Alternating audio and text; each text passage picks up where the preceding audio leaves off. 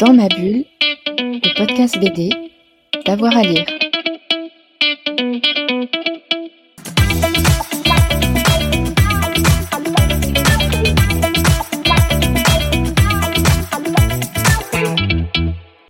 À toutes et à tous et bienvenue dans ce nouveau numéro de Dans ma bulle, votre podcast 100% BD avec avoir à lire. Aujourd'hui, place à la poésie avec René au bois dormant chez Sarbacane. L'histoire de René qui régulièrement euh, s'évanouit et voyage dans des mondes fantasmagoriques. Faut dire que sa vie euh, n'est pas facile. Une fable vraiment étonnante et formidable. On a eu le bonheur de rencontrer euh, Hélène Usdin au festival Quai des Bulles. Elle répond aux questions de Florian. Bonjour à toutes et à tous. Dans ma bulle reçoit aujourd'hui depuis le festival Quai des Bulles de Saint-Malo la dessinatrice Hélène Usdin. Bonjour Hélène Usdin. Bonjour. Merci d'avoir répondu favorablement à notre invitation. Euh, Hélène Usdin, quelques mots pour vous présenter. Euh, vous êtes dessinatrice et photographe. Vous avez débuté comme peintre pour le cinéma et vous êtes aujourd'hui illustratrice pour la presse et autrice d'albums destinés à la jeunesse. Et vous êtes lancée dans la bande dessinée en publiant cette année aux éditions Sarbacane votre première donc, bande dessinée appelée René au bois dormant. Alors, en quelques mots, René en bois dormant, c'est un roman graphique onirique de plus de 250 pages dans laquelle la couleur occupe une place absolument centrale. Et dans cet album, on évoque le destin d'enfant issu de peuples autochtones du Canada. En effet, René, c'est un enfant originaire des Premières Nations du Canada qui a été enlevé à ses parents pour être placé dans la mégapole de Toronto auprès d'une femme occidentale qui devient dès lors sa mère adoptive. Mais René ne semble pas à sa place dans Toronto et il se réfugie très rapidement dans un monde de rêves. Un jour, alors qu'il cherche sa peluche dans ses songes, René bascule dans ce monde de rêve peuplé d'étranges créatures qui vont l'entraîner progressivement dans sa quête de ses propres origines. Alors, une première question, euh, Hélène Usdin, vous êtes une artiste chevronnée, mais euh, René au bois dormant est votre première bande dessinée publiée. Pourquoi avoir investi ce médium de la bande dessinée? Est-ce que c'est quelque chose que vous, avez, que vous aviez envie de faire depuis longtemps? Ou c'est une volonté nouvelle? Euh, je pense que c'était quelque chose que j'avais envie de faire depuis longtemps parce que je suis quand même une grande passionnée de bande dessinée et que je me suis jamais autorisée à le faire parce que pour moi euh, faire de la bande dessinée ça voulait aussi dire euh, s'enfermer pendant des années à travailler sur le même projet et que j'ai quand même toujours eu tendance à passer d'un médium à l'autre parce que j'ai besoin de ça, de me renouveler, de toujours apprécier davantage la mise en route d'un projet que le moment où il va falloir le réaliser, le concrétiser, le finir. Donc je pense que je me suis toujours un peu euh, mis à l'écart, éloigné de la bande dessinée, malgré le fait que j'ai fait beaucoup de livres jeunesse. Euh, donc maintenant ça date un peu, hein. c'est-à-dire que j'ai vraiment fait des livres jeunesse dans les années 2000 quand je suis sortie des Arts Déco de Paris. Euh, donc j'avais cette histoire que j'avais commencé à écrire qui était un peu comme un juste sous forme vraiment très simple mais où émergeaient déjà pas mal de personnages qui sont euh, toujours euh, présents dans René. Euh, et puis, trouvant pas toutes les problématiques à cette histoire, j'ai mis ça de côté, rangé ça dans un tiroir. Et bon, j'ai voilà, comme vous dites, j'ai fait de la peinture, j'ai été illustratrice, j'ai travaillé pour le cinéma, j'ai été photographe pendant plusieurs années. Euh, jusqu'à là, jusqu'à très récemment. Et donc ces projets photographiques m'ont aussi euh, emmené à voyager en Amérique du Nord et à Montréal où euh, aussi mon fils par ailleurs faisait ses études. Et c'est au cours de ces séjours que j'ai appris un peu l'histoire de, ce drame en fait qu'ont vécu les peuples des Premières Nations au Canada. J'avais encore sous la main cette histoire que j'avais commencé à écrire, qui était plus en fait un conte euh, écologique, où j'avais envie de m'approprier les esprits de la forêt, euh, la forme vivante, transformable, métamorphosable, euh, en, en, essayant de créer, effectivement, il y avait déjà ce petit garçon qui faisait des rêves, et dans ses rêves, on le suivait dans une quête un peu mystique. Mais c'est vrai que ce drame qui, que j'ai appris euh, à la radio, en fait, euh, en 2017, euh, il y a eu une évidence que ça. déjà, ça m'a bouleversée et il y a eu une évidence sur le fait que c'était une brique supplémentaire à cette histoire du fait de la culture des Amérindiens qui est quand même très proche de leur environnement, de, des formes vivantes. Ils ont tout un rapport euh, diplomatique avec les autres formes vivantes, une, sorte d'animisme en fait très différent de notre façon de, concevoir la nature. La, nature chez eux, ça n'existe pas. Ils sont partie prenante de celle-ci. Et euh, du coup, euh, le conte écologique que j'étais en train de raconter, en fait, euh, bah, ça, marchait super bien avec. voilà. Et donc, c'est vraiment à ce moment-là que je me suis dit, je vais faire une bande dessinée parce que j'ai besoin de raconter une histoire et que. bah, ça va être le moyen le, le plus adéquat en fait pour me donner le temps de développer cette histoire et en plus de travailler les dessins. Et donc, euh, si je comprends bien, votre projet est né en 2017 Il est né en- sur cette forme-là en 2017, alors que j'étais à Montréal, euh, où j'ai séjourné du coup euh, euh, bah, la moitié de l'année. Euh, après, j'avais faisais des allers-retours avec le, le nord des États-Unis, où j'avais d'autres projets photographiques, mais plus à Détroit. Euh, mais je me suis complètement euh, lancée dans une quête mystique, euh, pratiquement en voyageant seule euh, dans les forêts, euh, dans le nord du Canada, mais aussi euh, dans le nord des États-Unis. Euh, et je crois que j'ai été euh, profondément bouleversée aussi par la beauté euh, de- des paysages et par à quel point c'est habité en fait. Le, le paysage est- forme vraiment une, une entité particulièrement euh, prégnante au sein de, au sein de votre album. C'est vraiment quelque chose qui, euh, qui, qui habite complètement l'album, euh, vraiment de, que ce soit des paysages plus ou moins réalistes en fait, ou des paysages complètement euh, fantasmagoriques. Euh, vous faisiez des croquis sur place de, de- de paysages quand vous étiez dans la nature, justement. C'est quelque chose qui vous inspirait ensuite pour faire l'album, ou tout simplement parce que vous étiez ému par la beauté du lieu? J'ai pas tant fait de croquis euh, sur place en fait. Euh, je suis pas trop du genre à faire des croquis de voyage. J'ai fait beaucoup de photos euh, que j'ai gardées en mémoire, mais d'ailleurs des photos dont je me suis pas forcément servi euh, pour faire l'album. Je pense que j'ai tout stocké dans ma mémoire vive, dans, dans ma tête, et, et que c'est sorti effectivement sous des formes un peu plus hallucinées, Oui. psychotropes, et puis d'autres formes plus réalistes. Je me suis aussi beaucoup inspirée de peintres américains, genre Peter Doigt, que j'adore, ou, ou des peintres qui travaillent beaucoup la lumière et la couleur, euh, plus dans les peintres, euh, les Nabis ou euh, voilà toute la toute la peinture moderne. Mais je pense que la forêt et la nature m'a inspirée, mais elle m'a aussi ouvert comme un genre d'épiphanie. de, constatation du, moment présent et de, notre ancrage à la terre. Enfin, c'est difficile à expliquer. J'ai ressenti ça au Mexique aussi, où j'étais en résidence, pareil, dans, cette, dans ce laps de temps entre 2017 et 2019. Et donc vraiment, l'histoire, je l'ai écrite d'abord en dessin, euh, et euh, en, en vraiment en faisant, euh, voilà, en m'inspirant de tout ce qui m'entourait, et donc effectivement aussi les forêts. Et pour raconter cette histoire, euh, vous avez utilisé le conte. Pourquoi avoir euh, choisi la forme du conte pour raconter cette histoire finalement tragique et, malheureusement réaliste, euh, réelle, du destin de, des enfants de, ces Premières Nations canadiennes? Pourquoi le conte? Je pense que c'est venu vraiment de façon assez évidente, sans que j'y prenne plus garde. Donc je racontais l'histoire d'un petit garçon qui partait dans ses rêves. Donc déjà, on est dans un niveau de lecture qui est quand même euh, entre guillemets euh, enfantin, enfin en tout cas niveau de hauteur d'enfant.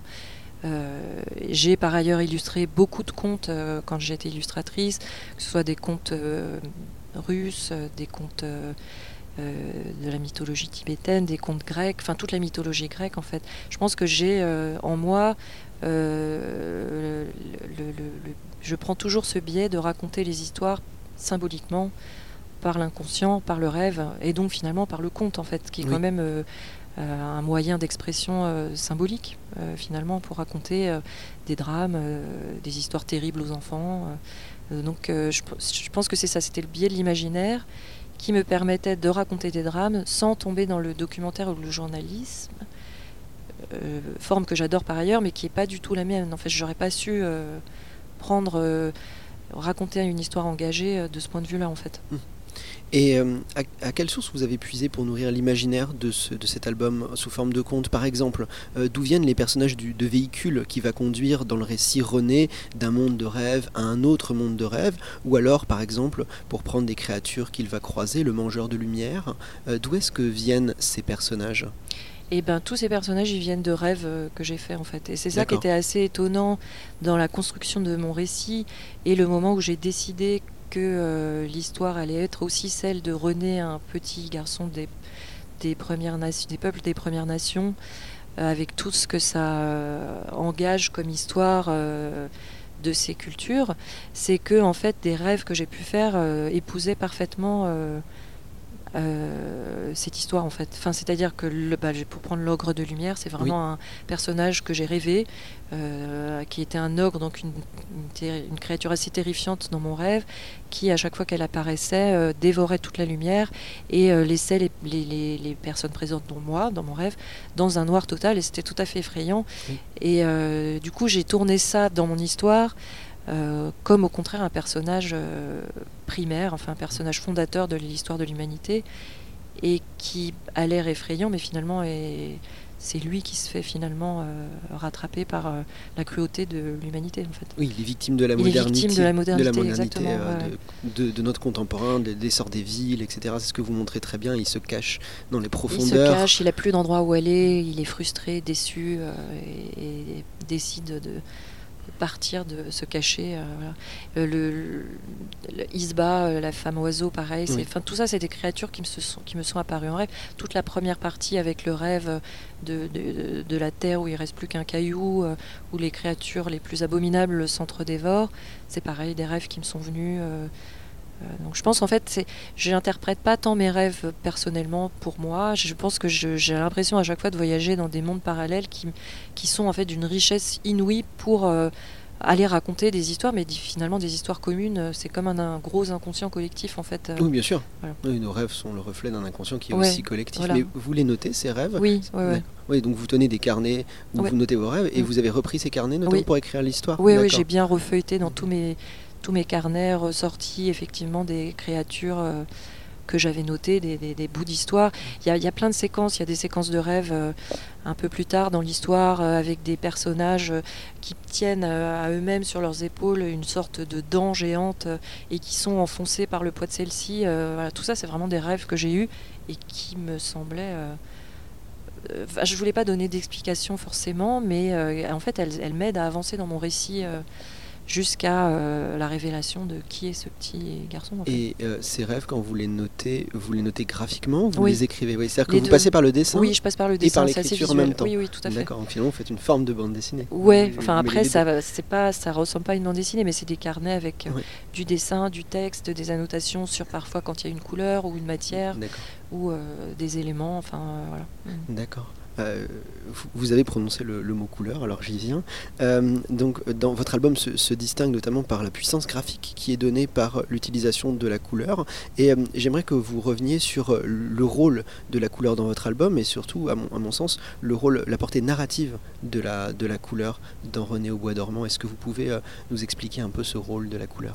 Oui, oui, fait, c'était vraiment un enjeu pour moi parce que comme j'avais beaucoup de, temporalité euh, dans mon histoire, je me suis un peu posé la question comment, comment je vais démêler tout ça, comment je vais quand même donner un peu des pistes à mon lecteur, euh, même si je euh, sciemment je le perds, je voulais quand même pas le perdre trop loin.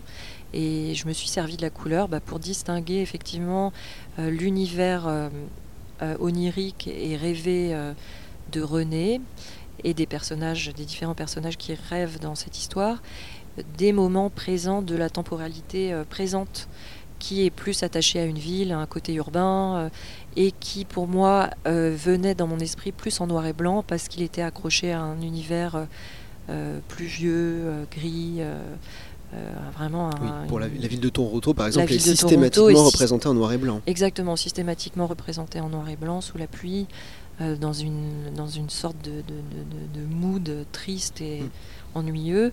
Euh, et donc, euh, parallèlement à ça, l'idée était de d'avoir un festival de couleurs pour raconter mes rêves, mais parce que aussi euh, ça me permettait de faire des personnages colorés, d'avoir un personnage bleu, un personnage rose, de jouer aussi sur l'identité qu'on peut avoir présumée ou les clichés d'identité de couleur, et d'avoir plutôt une femme bleue et un homme, même s'il n'a pas vraiment de sexe, véhicule rose. Euh, voilà. Après, il se trouve aussi que, juste pour mon plaisir personnel, j'ai euh, travaillé avec des pigments euh, que j'ai adorés, qui sont des pigments allemands que j'ai découverts en travaillant sur la forme finale de la BD. Et c'est ça, en fait, c'est aussi un plaisir égoïste de travailler la couleur. Quoi. Oui, on sent cette notion de plaisir puisque chaque, chaque double page ou double page euh, représente une forme de tableau et on a l'impression que, que, cet album est une succession de tableaux. mais bon, là, où on, voit que vous maîtrisez les, codes de la bande dessinée, c'est que évidemment tout est, relié. Hein, c'est pas une succession de, récits courts et au contraire tout est relié par une narration qui, transcende chaque planche. Mais comment comment est-ce que vous avez bien pensé cette, cette bande dessinée sous forme de tableaux successifs comme ça? Non, en fait, enfin, je l'ai pensé, j'ai construit le premier storyboard que j'ai fait, je l'ai construit quand même vraiment en ayant en tête tous les rêves que je voulais raconter.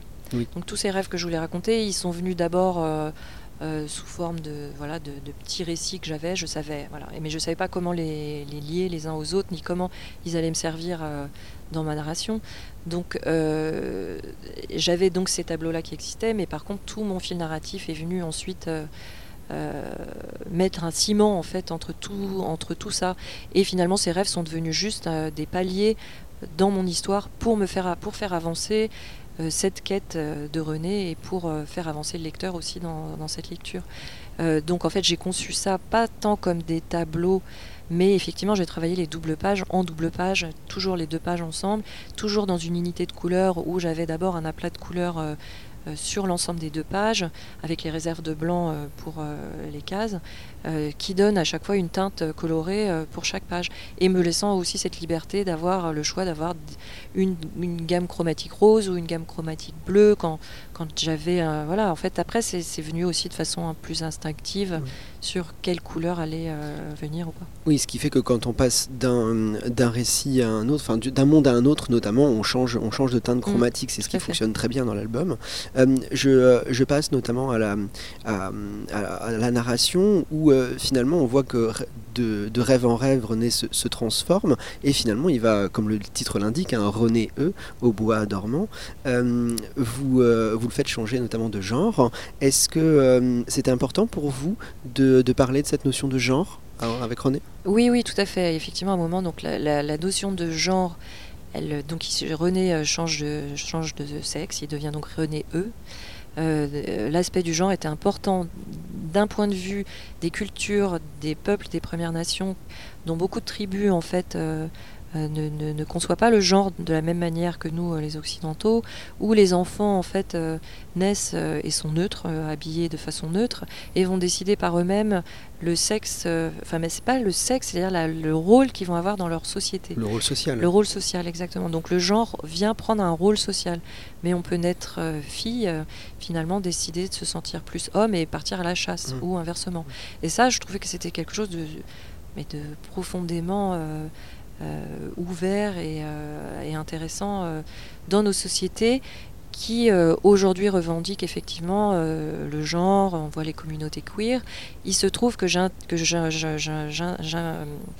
je mets aussi dans mon histoire un personnage queer qui est donc, bon, enfin je vais pas tout raconter, mais bref, mais aussi parce que euh, par hasard, euh, sur ma route euh, au Mexique, j'ai rencontré une femme artiste new-yorkaise queer et que j'ai beaucoup discuté avec elle, qu'elle m'a un peu raconté son histoire, sa façon de voir son identité, etc. Et je trouvais que c'était très intéressant ce rapport entre des cultures plus anciennes et comment elles concevaient le genre et notre vision aujourd'hui et les revendications aujourd'hui qu'il peut y avoir autour du genre. Euh, voilà, donc tout ça, c'est effectivement des questions que j'ai eu envie de poser, mais c'est pas euh, non plus la première question euh, de, ce roman. C'est l'une des nombreuses, l'une des, nombreuses, questions que pose René quête d'identité en fait. C'est mm. une des quêtes d'identité euh, de ce roman. Et, finalement, on, voit que la modernité de, l'Occident du 21e siècle n'est finalement peut-être pas si moderne que ça et qui pose des questions qui finalement ont déjà été posées par, par d'autres peuples, par finalement, peuples, d'autres cultures, que, nous avons choisi d'ignorer pendant, pendant, longtemps. pour, terminer cet entretien, j'aimerais savoir si vous avez d'autres projets de bande dessinée à venir euh, Oui, j'ai un projet que je vais co-scénariser avec Joseph Siran, qui, euh, qui a vécu aussi, bah, c'est mon fils, donc il a vécu beaucoup à Montréal et beaucoup aussi à, aux États-Unis. Et on va euh, plus se concentrer sur une histoire autour du, d'une grande ville américaine en déclin, donc Détroit, même si elle va jamais être nommée. En fait, c'est plutôt cette problématique du déclin de l'Amérique et de comment les générations nouvelles euh, se dépatouillent de, de, ce marasme et de, des générations précédentes et du déclin euh, enfin, qu'on constate aux, aux États-Unis. Et on va partir à la rencontre de deux jeunes filles qui n'auraient eu aucune raison de se rencontrer, mais finalement vont se retrouver et on va les suivre. Et donc en fait, graphiquement, il va y avoir aussi toute une recherche autour de comment raconter l'histoire, parce qu'on va aussi la suivre dans ses carnets de dessin. Euh, voilà. Pour l'instant, j'en suis juste là. C'est vraiment le tout début. et... Vous avez juste le, vous avez le scénario, vous avez des planches, pas encore. Non, non. Alors c'est vraiment le tout début, début. On est juste en train d'écrire euh, les personnages, euh, ce qu'on a envie d'y mettre. et c'est aussi vraiment aussi une quête de, de, de racines en fait, enfin de quelle est l'identité euh, aussi dans ces grandes villes euh, où euh, les plus riches partent et, où les plus pauvres bah, n'ont pas le choix, ils sont obligés de rester et de se dépatouiller de, de ce qu'on leur a laissé dans ces villes en fait. D'accord, vous garderez quand même une portée politique finalement, la même comme dans René au Bois. Voilà, alors après ce sera pas du tout raconté de façon, voilà, c'est pour ça qu'on nommera pas la ville, que ce sera juste des ambiances, des, des voilà, il y, aura aussi des rêves, des choses comme ça pour porter euh, le discours euh, comme un bruit de fond sur ce qu'on sera en train de raconter, le discours politique. Euh, merci beaucoup Hélène Ustin. Merci, merci beaucoup. Et je rappelle simplement que René au Bois dormant est disponible aux éditions Sarbacane depuis la rentrée 2021. Voilà, merci de nous avoir écoutés, d'avoir écouté euh, cet épisode. Dans ma bulle, c'est terminé euh, pour aujourd'hui, mais on a désormais pas mal d'épisodes hein, en archive. Vous pouvez vraiment vous balader avec nous et avoir de la BD euh, toute la journée dans les oreilles. Si ça vous a plu, surtout, abonnez-vous. Comme ça, vous êtes tenu au courant à chaque fois qu'il y a un nouvel épisode. Et puis évidemment, n'hésitez pas à liker, à parler autour de vous du podcast et puis à commenter si vous avez aimé cet album ou d'autres. On est à votre écoute et avec vous. Allez, bonne journée à tout le monde. Dans ma bulle, le podcast BD, d'avoir à lire.